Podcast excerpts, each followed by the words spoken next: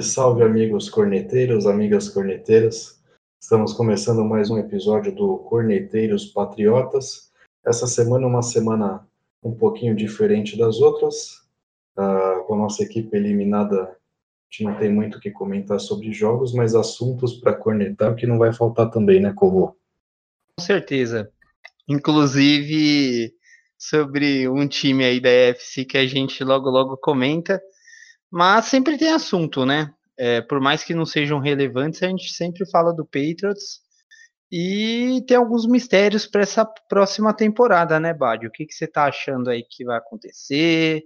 Você acha que o Brady vai largar a barca mesmo? McDaniels? Assunto é o que não falta, inclusive tem até dica de filme, né, essa semana. Dica de é, filme. Cultural, né? Exatamente, Duelo de Titãs. O Remember the Titans, né? É um filme que tá bombando lá pros lados de Baltimore. O... Ai, mas eu não acredito que você fala isso no ar, eu não acredito. Mas eu não vou editar, vai ficar assim mesmo. Inclusive o Lamar Jackson disse que vai se inspirar bastante nesse filme para a próxima temporada. É, quando joga é mais difícil, né? Ficar vendo é muito mais fácil. Em casa, no sofá, comendo pipoca. Mas quando toma um teco, aí a coisa muda, né? Enfim, você tem a, a pretensão aí de comentar do nosso querido Patriots? Vários assuntos aí da, da semana passada para cá, né? Renovação do Tom Brady, fica, não fica, vai embora, não vai, o que, que vai se passar com, com esse senhor aí de 42 anos já? Semana de entrevistas do McDaniels, temos também alguns rumores sobre Bill Belichick deixando Foxborough, e, por fim, algumas peripécias aí de, de jogadores do nosso time. O pessoal não está muito acostumado a ficar sem fazer nada em janeiro e fica aprontando por aí, né? Uh, um dos assuntos que mais vai aparecer aí durante essa off-season é a renovação do Tom Brady com o New England Patriots, né? Muito se fala se deve ser renovado o contrato deles ou não. Uh, já saíram vários rumores aí de quarterbacks para substituir ele durante, esse, durante a próxima temporada, se ele acabar deixando New England, né? E eu separei alguns dados aqui para a gente comentar com o pessoal a respeito desse assunto, né?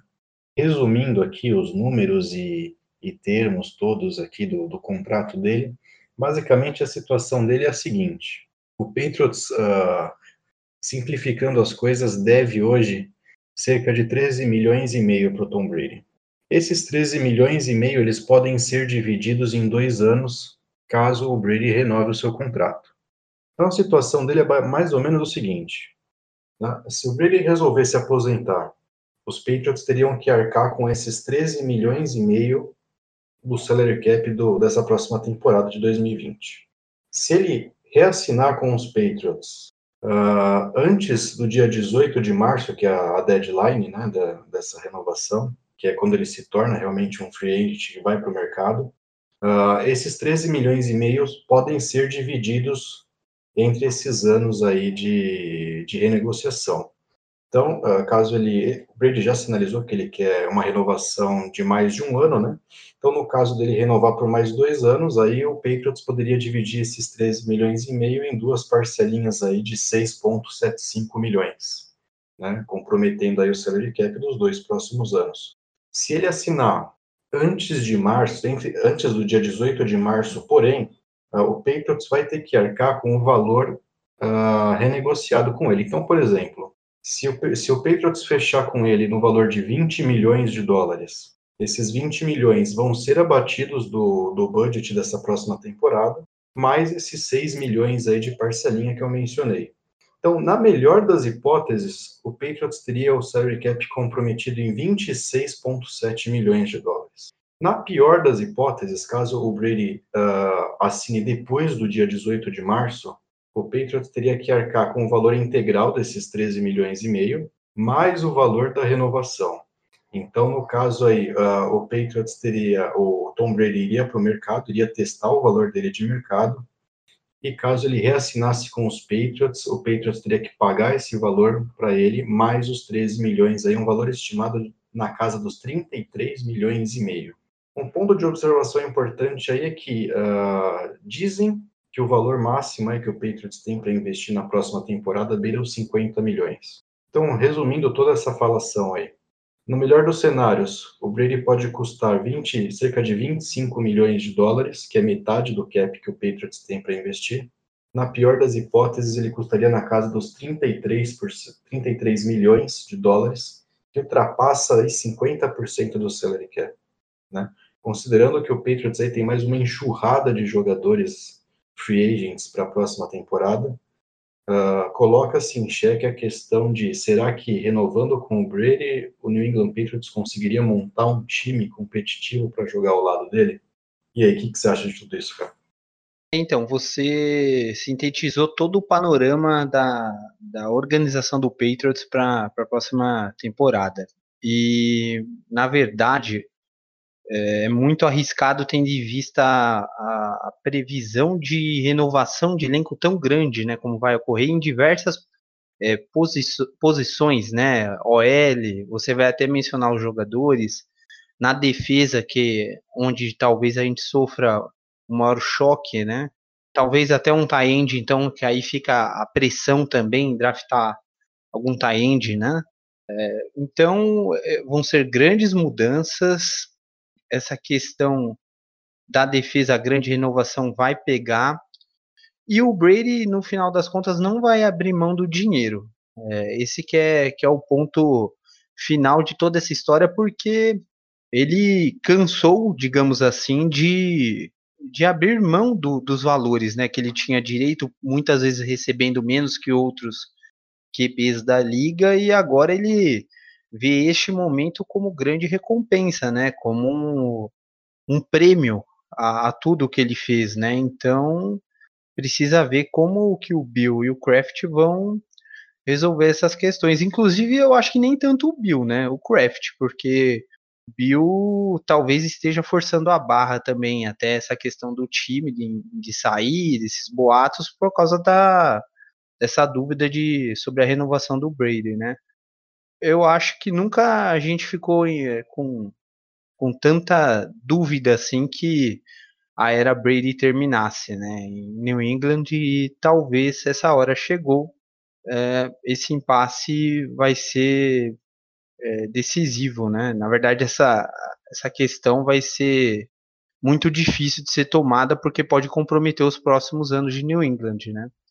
Você mencionou aí o Kraft, né? Eu peguei um comentário dele de cerca de uns sete anos atrás, que ele mencionou o seguinte pro, pro repórter lá local, que não faz sentido você investir a, a maior parte do seu dinheiro em um jogador só uh, e não conseguir montar um elenco que jogue ao redor dele.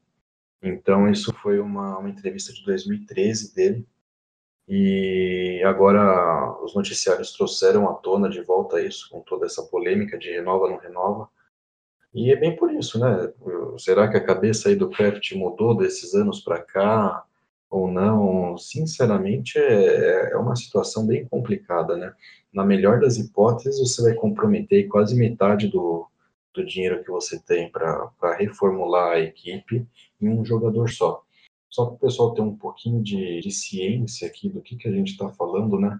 Por exemplo, só na defesa, olha só quem que a gente tem de free agent para a próxima temporada. Devin McCarthy, Kyle Van Noy, Jimmy Collins, Elandon Roberts e Adam Butler.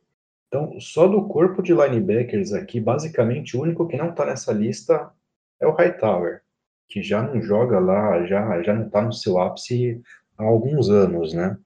Ah, então, se você pensar aqui que dos quatro linebackers principais do seu time, três estão na lista de free agent, já é algo bem preocupante. Você tem a secundária aqui com o Devin McCarthy nessa lista, uh, outro cara que consegue fechar lá o fundo do campo aqui, o Patrick Chung também, já deu o que tinha que dar. Então, são dois, dois pontos aqui na defesa também que precisam de renovação. Hoje, eu acho que o safety mais confiável que a gente tem é o, é o Harmon. Uh, a gente não tem nenhum cornerback aqui, mas basicamente hoje a gente tem só o Gilmore também com, com impacto, né? A gente teve alguns destaques aqui mais, mais tímidos nessa temporada, mas é uma posição que sempre cabe você ter dois caras aqui Bad, mas eu até eu acho que o DC Jackson correspondeu. Eu já vejo ele agora como titular, sabe? Eu acho que dá. Eu acho que a gente já formou uma dupla, Gilmore e DC Jackson. Eu, eu, eu, eu tô satisfeito com ele. Eu acredito que não, que cornerback não vai ser uma posição investida, né? Mas uh, vale aí a menção, né? Uh, na DL, com certeza, a gente precisa de alguns reforços e talvez um dos maiores nomes aqui seja o do Butler e ele está nessa lista de free agent. Então a defesa é um ponto que vai, vai comer bastante dinheiro para a próxima temporada também.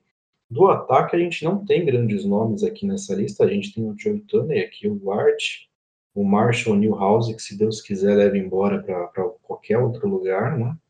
Matt Slater aqui no, no Special Teams, Felipe Dorset também, que não fez absolutamente nada na temporada.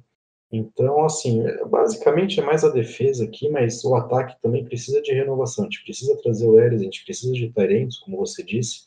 O Benjamin Watson anunciou também que não deve retornar para a próxima temporada. Então, mais do que nunca, a gente vai precisar de cap, de dinheiro para poder investir. E o Brady aí tomando aí 50% desse cap é um, é um ponto que, que assusta bastante, né? Pegando esse gancho aí, um nome que foi vinculado essa semana é o do Andy Dalton, né, cara? Ele que perdeu espaço lá em Cincinnati na última temporada. Acabou surgindo aí como um nome de. O termo que eles usaram aqui no, nos noticiários americanos é de quarterback ponte, né? O cara que vai tapar o buraco aí caso o Brady vá embora e segure o rojão até que a gente consiga draftar algum outro quarterback ou prepare algum outro quarterback, né? O que você acha do Dalton, cara? Um pocket passer, é, com bons números, inclusive no começo da carreira, muitas interceptações, principalmente nessas últimas duas, três temporadas, né? Cincinnati Bengals também eu acho que não, não se tornou uma referência de time, né? Sofreu bastante, virou saco de pancada. Pode ser uma, uma redenção. Tal, eu apostaria, não sei se para titular, né? Mas um cara que poderia co corresponder vai complementar bem o elenco. Eu, eu não. Tem uhum. outros nomes que a gente vai comentar também. Se você pensar que o Ryan Tannehill tá a ponto de levar o Tennessee Titans pro Super Bowl, e o Tannehill era basicamente um desempregado aí no início da temporada, né? Foi chutado lá de Miami, veio para ser reserva do Mariota, que foi escolha número 2 do draft. Então, eu não duvido de nada. Eu acredito muito que tanto esses quarterbacks mais novos que vêm do draft, quanto esses caras, alguns caras mais experientes, eles, eles tenham sofrido muito na NFL por conta de ter caído em times uh, de medianos para baixo, viu, cara? Você pega, por exemplo, o próprio Mariota no Titans, uh, o Andy Dalton no Bengals, casos mais recentes agora, uh, o próprio Jamie Winston lá no, no, no Buccaneers, Baker Mayfield, né? Com status de estrela e não vingaram, mas, cara, imagina, por exemplo, um Baker Mayfield jogando em New England, né, com, com uma estrutura, com uma boa comissão técnica, eu acho que esses caras poderiam fazer barulho. Sim, concordo com você, concordo plenamente. E, inclusive, quando você joga na, nas costas desses QBs, a missão de soltar o braço, né, que é o caso do Andy Dalton, né, com várias é, temporadas seguidas, ultrapassando a casa das 4 mil jardas, soltando o braço. Então, o Matt Ryan é um exemplo nos Falcons também. Então, quando você tem um plano de jogo baseado em passe, não dá descanso para o QB, você tende a, a fadigá-lo, né? Você expõe o QB. Então, o Andy Dalton é um caso bem bem claro para a gente, né? Ele nunca teve um, um, bom running back, um bom jogo corrido em, em Cincinnati, nunca teve muita ajuda. A defesa sempre foi forte, mas o ataque não. Então pode ser um cara. E as, o histórico de lesões pesa também, né, Badio? Por exemplo, Ken Newton, outros caras estão sendo comentados, o Bridgewater também, que acaba sendo uma outra ponte, né? Já aproveitando, fazendo paralelo. É, é uma boa aposta. Vamos ver aí como que, que isso vai se desenrolar, mas não, não acharia ruim. No final das contas, pelos nomes que tem no mercado hoje, eu também não subiria no draft para pegar algum QB. Uh, eu acho que já está meio que escolhido, né? Inclusive a gente está gravando esse podcast minutos antes da final do college, então eu não subiria também, pegaria alguém do mercado, como eu já tinha falado. Más línguas, né, estão torcendo para a vinda de Andy Dalton, um tanque de New England aí, uma escolha número um no Sunshine ano que vem, né? Mas é muito utópico isso, né, cara? É, é, eu não, eu vou, a gente nunca sabe, como você mesmo disse no episódio passado, a gente não sabe o que passa na cabeça do Bill Belichick, então não dá para prever. Bom, seguindo um pouco essa linha, então, uh, um outro personagem importante aqui dessa semana foi o nosso querido Josh McDaniels, né? O cara que eu nunca cornetei, um cara que eu apoio o trabalho desde sempre. Hoje aqui, nós estamos gravando aqui nessa segunda-feira à noite, basicamente todas as equipes que tinham a vaga de head coaching aberto já preencheram essa vaga. E surgiu hoje aqui uma notícia de que o Bill Belichick teria manipulado a agenda do McDaniels a fim de não deixar que ele fizesse as, entrev as entrevistas nas outras equipes, uh, tentando atrapalhar a contratação dele para o cargo de head coach, né? Uh, o McDaniels tinha entrevistas aí no, no, Browns, no Panthers e no Giants, né? Desse, dessas três equipes, ele só conseguiu se reunir com o Cleveland Browns. Uh, no Giants, eles preencheram a vaga com o nosso coordenador de special teams e técnico de wide receivers. O Panthers trouxe o rapaz do college. E, e a notícia dizia bem o seguinte, que o McDaniels tentou antecipar a entrevista, né? Com essas equipes para o início da semana o Bill Belichick não, não permitiu que ele fizesse essa antecipação, então obrigando essas equipes Giants e Panthers a se reunir com os outros candidatos. E aí, nessa indecisão de entrevista, no entrevista ao McDaniels, Giants e Panthers acabaram fechando a sua vaga de coordenador, é, de head coach, né? E hoje aí o Cleveland, Cleveland Browns acabou fechando aí a vaga também com o coordenador ofensivo do, do Minnesota Vikings significa que a gente vai ter que aguentar o McDaniels por mais uma temporada, né? Pensando aí na, na renovação ou não do Brady, o quanto que pode pesar ter o McDaniels no elenco, cara? Eu acho que para o Brady isso pesa bastante. Talvez uh, com uma outra mentalidade, apesar da gente gostar, né, Bário? A gente tem uma visão diferente das coisas. É, mas para o Brady é, é, algo que realmente pesa. Eu acho que ele já conhece o sistema de jogo, como o McDaniels vai agir, é, o, o que ele pode exigir do McDaniels, na verdade, também, como time, como ataque. Então, no final das contas, vai ser algo muito bom. Acho que isso pode prender o Brady aí pelo sonhado contrato, né? Que ele, ele almeja esses últimos dois anos de carreira. E é, é isso, basicamente. Eu não, não vejo muita, muita, muito mercado para o McDaniels, apesar de de todas essas propostas. Eu não vejo muito, a não ser New England, eu não vejo outro futuro para ele. Eu acho que o Bill deixou tudo é, caminhado, tudo estruturado para que o McDaniels assuma a equipe após ou um ou dois anos. Aí a gente vai vai ver como que vai ficar, porque está na dependência do Brady, né? Ele gosta de fazer showzinho, o McDaniels, né, cara? É, é toda intertemporada, é a mesma história é nego entrevistando, ele fazendo draminha.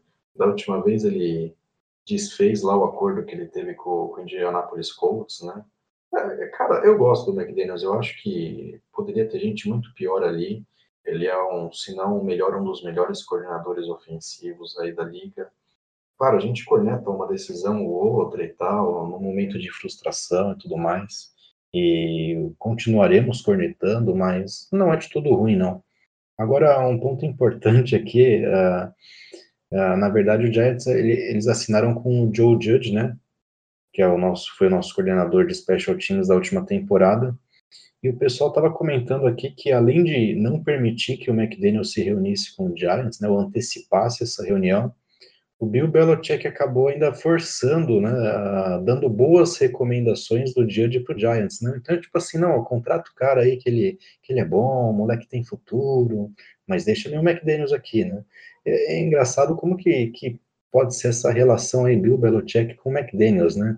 Será que não tem nenhuma nenhum conflito entre os dois nesse sentido? Ou será que na verdade é tudo parte da mesma armação aí, os dois estão juntos e já sabem do futuro, né? É meio curioso esse ponto. Né?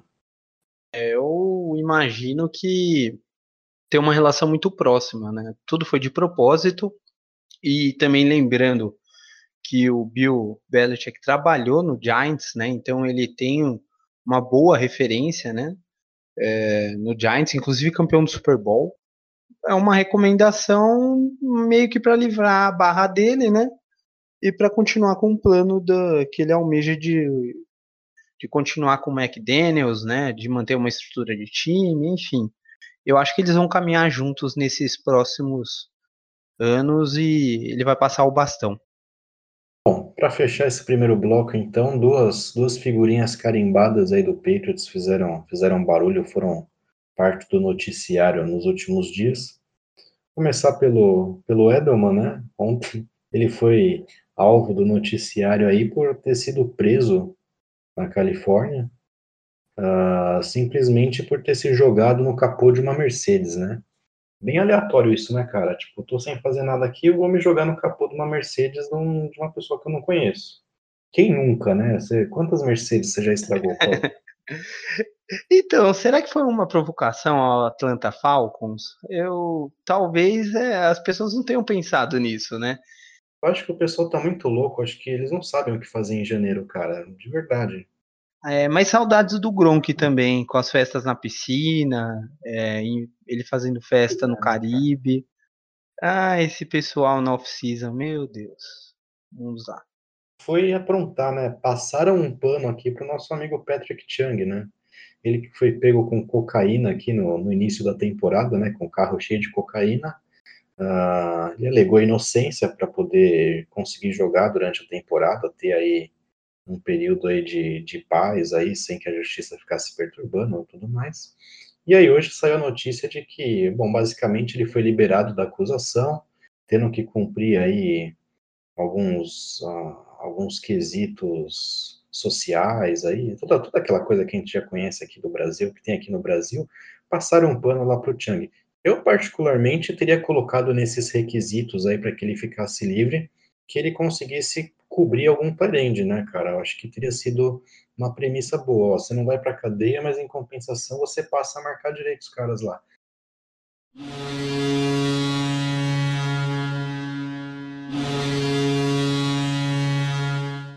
Agora, Bádio, vamos para a parte dos, é, das análises também, depois dos palpites para, para essa final de conferência, né? Esse próximo final de semana. E o primeiro jogo que ocorreu no sábado foi de Minnesota Vikings e São Francisco 49ers. O que, que você tem a falar desse jogo? Era previsto mesmo esse placar? Ou você achou até que o Vikings poderia ter dado uma pressãozinha? O que, que você acha, Abad? A espanto de ninguém esse resultado, né? 27 a 10 para o 49ers. Ah, obrigado, Vikings, por ter tirado o Saints dos playoffs e ter tirado toda a graça né, dessas semifinais de conferência. Então, obrigado por nada, Minnesota Vikings. Uh, só atrapalhou, né? Um jogo totalmente dominado pelo 49ers, do início ao fim. Conseguiu estabelecer bem o jogo terrestre, né? Um jogo terrestre que é muito forte do São Francisco. Os caras correram para praticamente quase 200 jardas ali o Tevin Coleman e o Moster também. Um pouquinho da ajuda do Matt Breida também, mas são três caras que conseguem revezar muito bem o ataque do 49ers e deram conta do jogo inteiro aí de, de dar essa vitória para São Francisco. Né? Destaque também para o Divo Samuel e para o Kendrick Byrne, né, autor do, do único touchdown passado aí do Garoppolo no jogo, mas foi uma partida que não deu nem pro gasto, cara. Minnesota não teve nem perto de ameaçar São Francisco em nenhum momento da partida. E 49ers chega forte agora para os playoffs, né? Uh, diria eu que como franco favorito aí jogando em casa contra Green Bay para levar essa vaga para o Super Bowl. É, o que eu tenho a destacar aí, mais fazendo uma análise geral do jogo, é, na verdade, o jogo corrido do, do, Vikings também não fluiu, né? Então você vê a diferença muito grande entre as tentativas de passe do Kirk Cousins e as corridas do Delvin Cook, né? E os demais. Então é, é, o plano de jogo não funcionou. E a defesa do, do 49ers é muito forte, né? Ela domina. E se você não consegue ter um bom jogo corrido, você não consegue aliviar também pro, os passos do seu QB e foi o que aconteceu, né? É o que você falou, o Vikings serviu somente para tirar o Saints e tirar esse grande jogo que estaria ocorrendo nesse último sábado. Segundo jogo aí do, do sábado, a grande surpresa da noite, né? Tennessee Titans 28, Baltimore Ravens 12. Eu vou te dar aí o prazer de começar a alfinetada aí em cima do Baltimore Ravens, cara. Então, é, a primeira coisa que eu posso falar sobre isso é o seguinte: quando é temporada regular, e aí dando uma cornetada até em outro cara que não tá, nos, é, que não tá, não tá nessa final, né? Que é o Drew Brees, estava falando do Saints. É, você ter excelentes números em temporadas regulares, você ter passes completados, jardas corridas, que é o caso do Lamar Jackson, é muito bom, é excelente. Só que quando chegam os playoffs, é aí que o bicho pega. E apesar dos números muito bons nessa partida contra o Titans, o Lamar Jackson cometeu um fumble e duas interceptações. Então aí que você vê a diferença de um QB decisivo, né? Uh, o que mais me assustou foram as quatro uh, tentativas em quarta descida, inclusive, né? Do Baltimore Ravens e não conseguiram nenhuma. Ou seja, uh, não funcionou essa read option, né? Essas corridas do Lamar, do Mark Ingram, ficaram muito marcados pelos linebackers do Titans e eles conseguiram conter, né? Tudo bem que o Lamar Jackson teve boas corridas, só que o jogo foi contido pela, pela grande defesa do Tennessee Titans. O ataque foi bem também, não foi, Bad? O Titans, o, o Tannehill, nesse jogo conseguiu corresponder, né? Contra a gente ele não foi tão bem assim, mas nessa, nessa partida ele foi bem. eu vou te fazer uma pergunta antes de começar meus comentários aqui. Qual você acha que foi o grande trunfo do Titans nessa partida?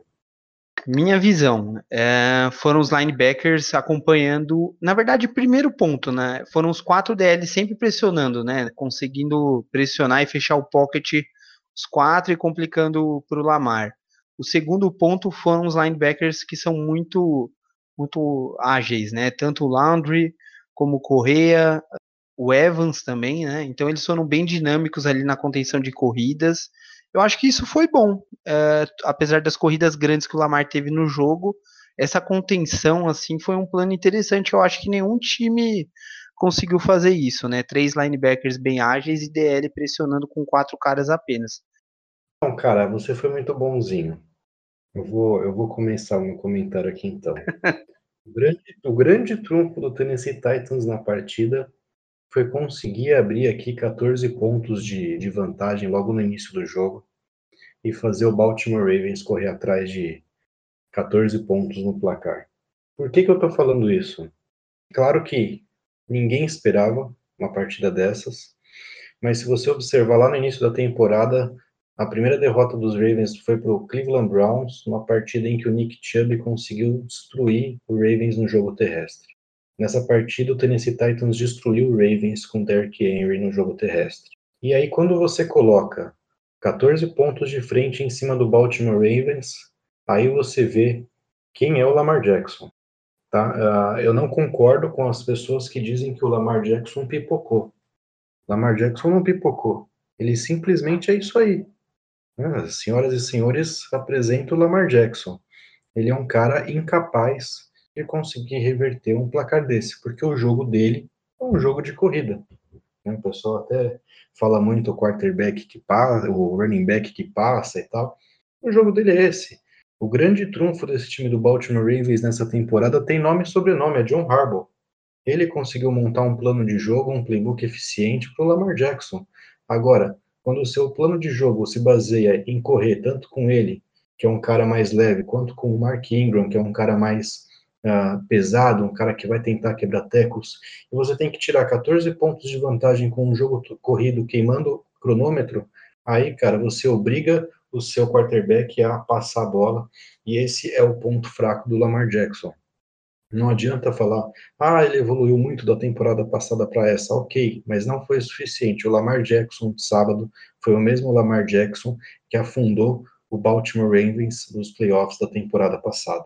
Não espere mais do que isso dele.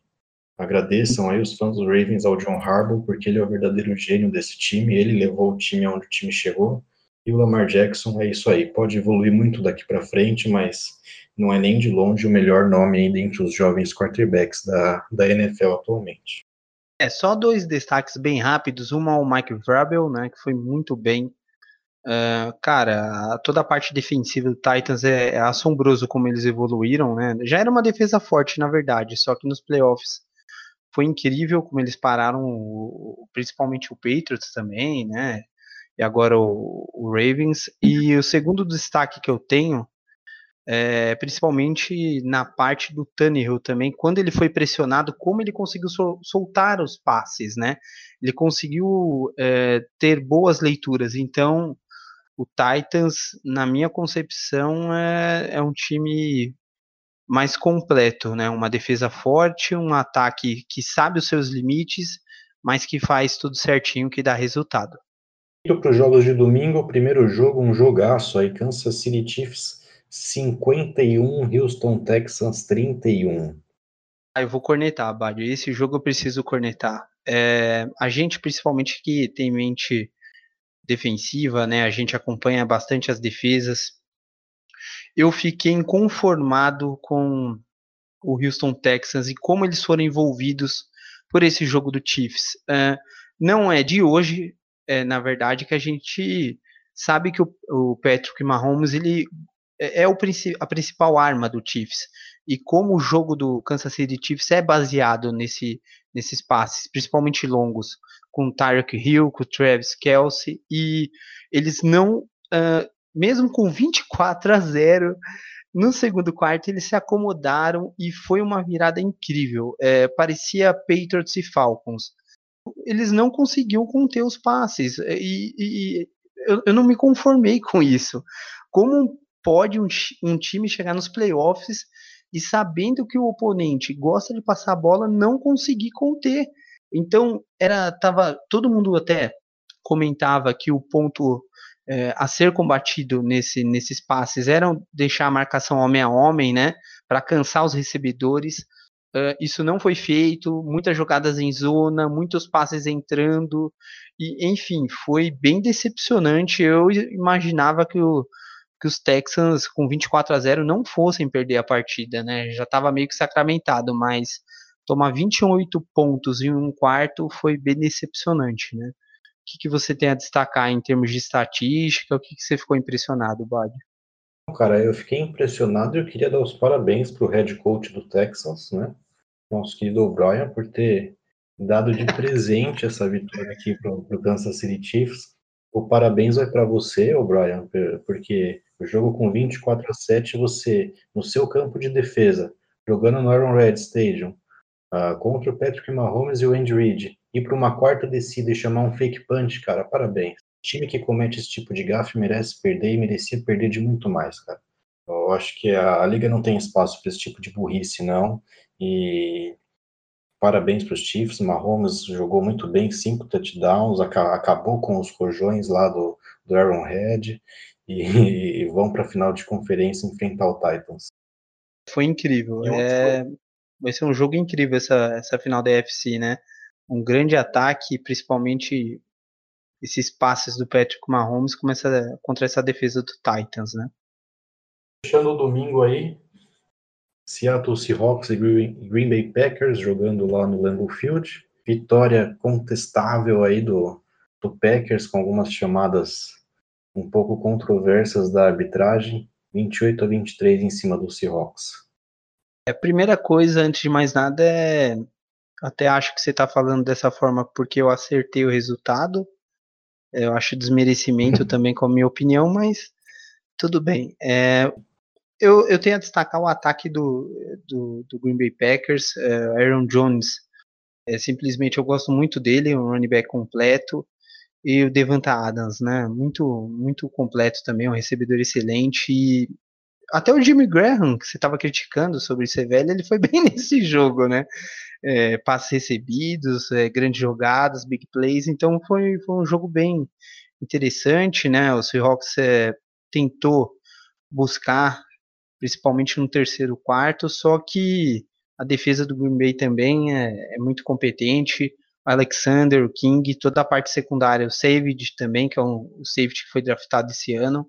É, a secundária foi muito bem e eles foram marcando tudo em zona, deixando o Seahawks acertando os passos, o Russell Wilson, que estava buscando mais passes longos, estavam fugindo um pouco do Homer, que era o running back que recebia os passes, né? O Marshall Lynch estava mais na é, perto da, da end zone, participando da partida ou em terceiras descidas, e ele não estava procurando espaços curtos, queria é, recuperar o tempo perdido e no final das contas não tinha mais o que fazer, né? É, destacar essa vitória do Packers, vai ser uma grande final da NFC, logicamente é 49ers favorito, mas vai ser um grande jogo. Acredito que são os dois times da NFC que é, chegaram mais completos em termos de ataque e defesa. Eles não têm uma grande diferença, né? Então. Ah, eu tô decepcionado, como, como eu já esperava, acho que foi a partida mais fraca das quatro. E eu só quero dar, dar boa sorte para os Packers, porque eles vão precisar de muita boa sorte para jogar lá em Santa Clara no próximo domingo. polêmico, polêmico, mas de maneira geral foi isso, né? O, o seu Hawks, né, o final da temporada foi bem decepcionante, foi perdendo força. E eu, eu acho que chegaram os dois times. Eu acho que o Saints talvez seria o natural, né? Se a chave permitisse, mas o Packers e 49ers vai ser uma excelente final da NFC. Kansas City Chiefs ou Tennessee Titans? Titans, porque eu quero zebra. E você? Ah, eu, eu vou, acredito que eu acredito que o Titans vem para esse jogo muito forte, mais forte do que entrou contra o Patriots e contra o Ravens. Eu acho que as pessoas estão olhando diferente para o Titans agora. Eles realmente vêm com a pegada para jogar em Kansas e é por isso que eu aposto muito em vitória do Kansas City Chiefs. é, eu, é, a gente não pode mudar, né? Duas vezes a gente palpitou contra o Titans, uma lógica era contra o Patriots, mas se você quiser colocar Chiefs para dar Titans de novo na uh, é, para passar, fechou. Mas eu eu não eu cansei de duvidar desse time. Eu vou torcer agora para dar uma zebrinha na final para ficar legal, inclusive para ser campeão. Eu já engatando o próximo palpite, eu vou torcer para um Super Bowl do tiroteio aqui. Eu quero ver Kansas City, Kansas City Chiefs e San Francisco 49ers. Eu acho que o 49ers bate de novo o Packers sem maiores dificuldades. E você? É, esse daí eu sigo sua opinião. O 49ers é, é uma equipe. É a mais completa da NFL, né? E eu acho que dessa, dessa vez é, o Aaron Rodgers vai, vai passar sufoco. Quem sabe pro Richard Sherman de novo, né? Vamos ver. E vamos encerrando então mais um episódio do Corneteiros Patriotas. Obrigado por você que nos ouviu mais uma vez. Deixe aí o seu, seu like no nosso canal, nos siga também no Spotify, no iTunes. E até a próxima. Valeu, Covô. Valeu, grande abraço a todos e até semana que vem. Abraço.